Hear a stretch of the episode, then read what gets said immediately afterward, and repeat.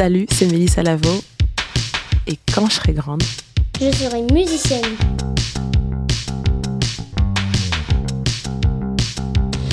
Un programme tout beau tout frais de Kitsono.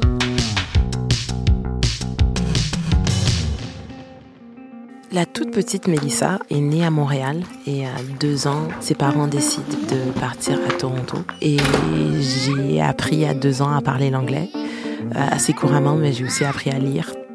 Euh, la petite Mélissa a enchaîné avec la Toronto French School où j'ai rencontré une chanteuse française qui s'appelle Claire de Namur. Et Claire de Namur m'a poussée. Et j'ai perdu mes deux dents avant. J'avais 4 ans.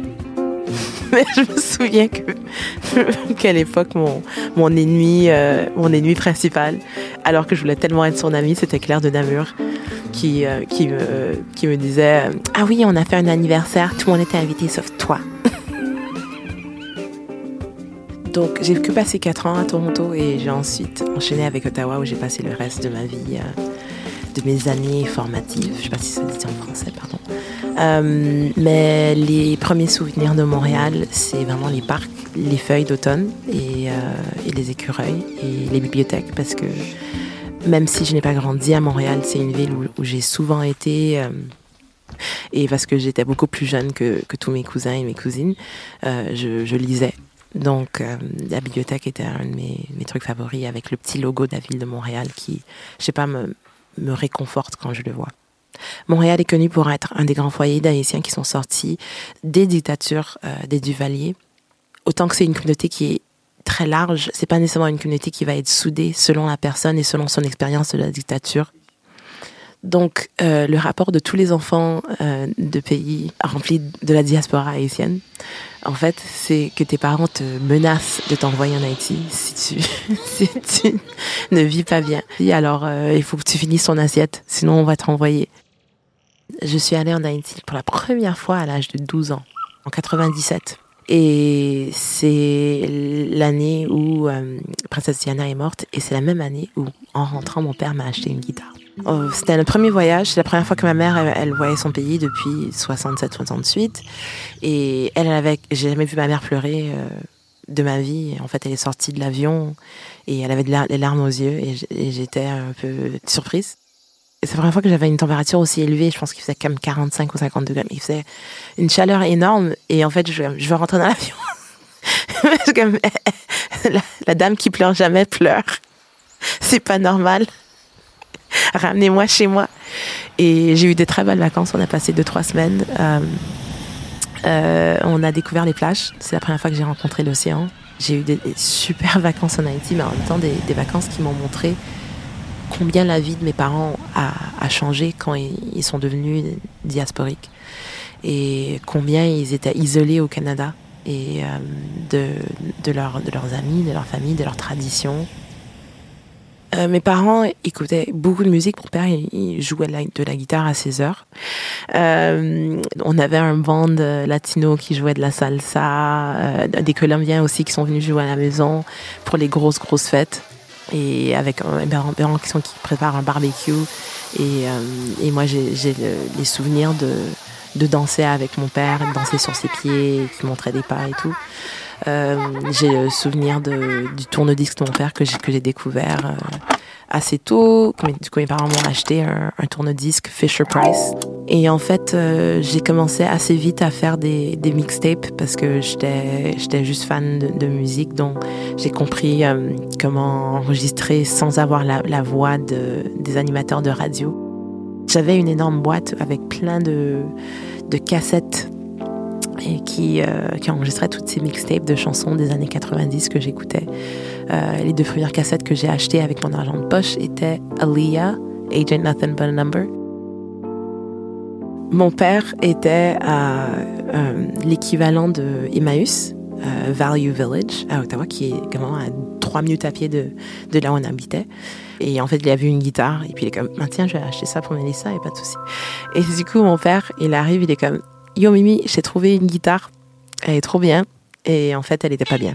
Mais ben, 15 dollars. On va pas trouver, une, on va se, se une guitare à 15 dollars, c'est pas génial. Mais c'est une guitare classique avec des cordes en nylon. Euh, mon père, il va à la bibliothèque, il va photocopier tous les livres, toutes des, des méthodes et tout, et on n'a rien acheté. et du coup, il me ramène des photocopies de méthodes qui mettent dans un petit classeur. Tu apprends ça, ça, ça, et puis on verra la semaine prochaine. Et du coup, la semaine prochaine, j'arrive, et puis j'arrive à jouer genre six accords, et puis il est comme super, on continue. Mais moi, j'ai eu du mal aussi parce que c'est le, le manche était complètement warpé, parce que c'est une guitare très ancienne, une guitare un peu cheap que quelqu'un a juste blessé. Euh, chez Emmaüs, moi, moi, je trouvais ça assez marrant et c'est parce que la guitare était cassée que c'est la manière dont j'ai commencé à apprendre à jouer, en fait. Je joue la manière dont je joue parce que j'avais une guitare pourrie.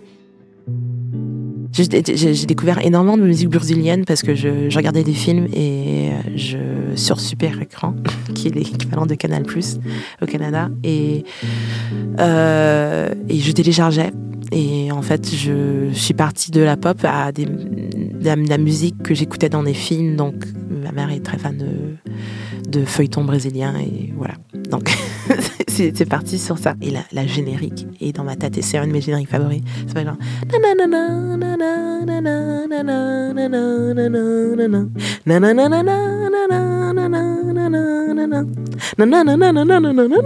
génial. Et euh, j'ai découvert aussi Tracy Chapman. J'ai commencé à avoir un peu plus d'argent de poche parce que j'avais des petits boulots ici et là. Et du coup, j'ai commencé à acheter mes CD.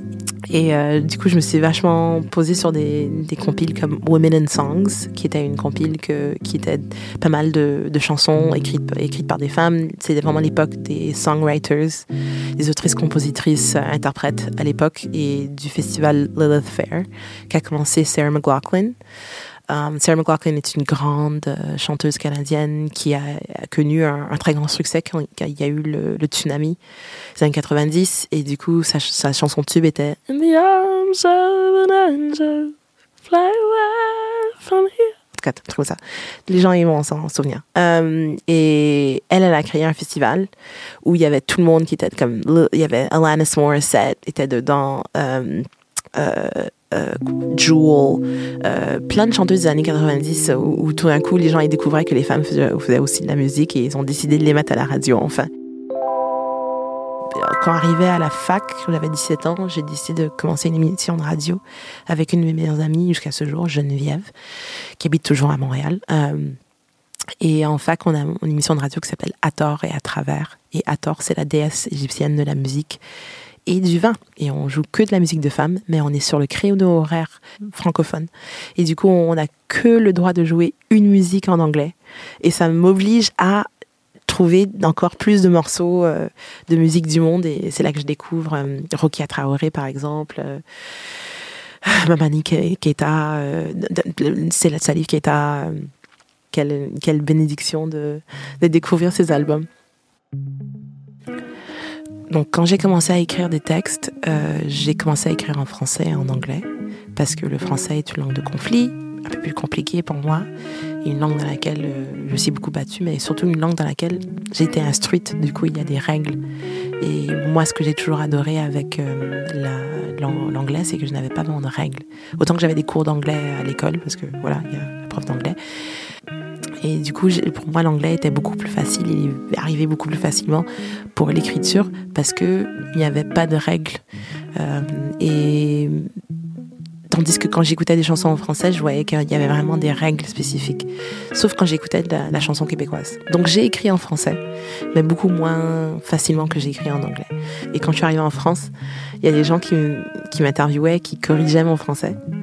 Et je me suis dit, bah, moi je suis francophone, c'est ma langue maternelle. Et on me disait, non, mais ça ne se dit pas en français de France. Et je me dit, non, dans ce cas-là, je n'écrirai pas en français de France.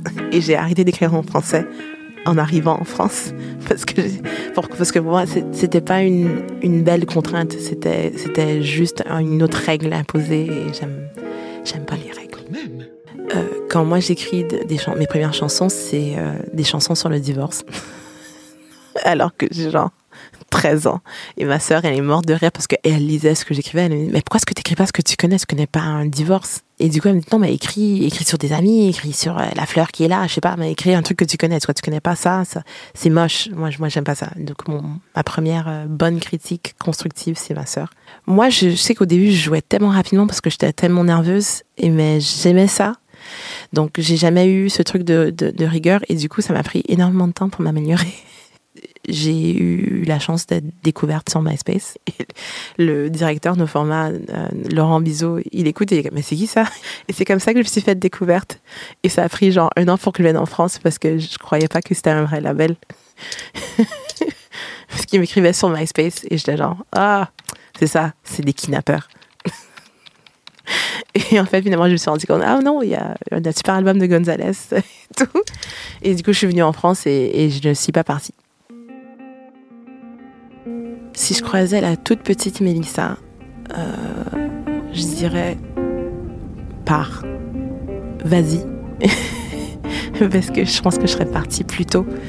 Euh, moi, j'ai quitté le Canada à 23 ans. Je pense que je serais partie encore plus tôt si, j'avais eu en moi l'idée que je devais partir. Mais en même temps, j'ai vécu ce que j'ai vécu parce qu'il fallait, fallait que, que, je le vive. Euh, j'ai eu les coïncidences que j'ai eues parce qu'il n'y a pas de coïncidence.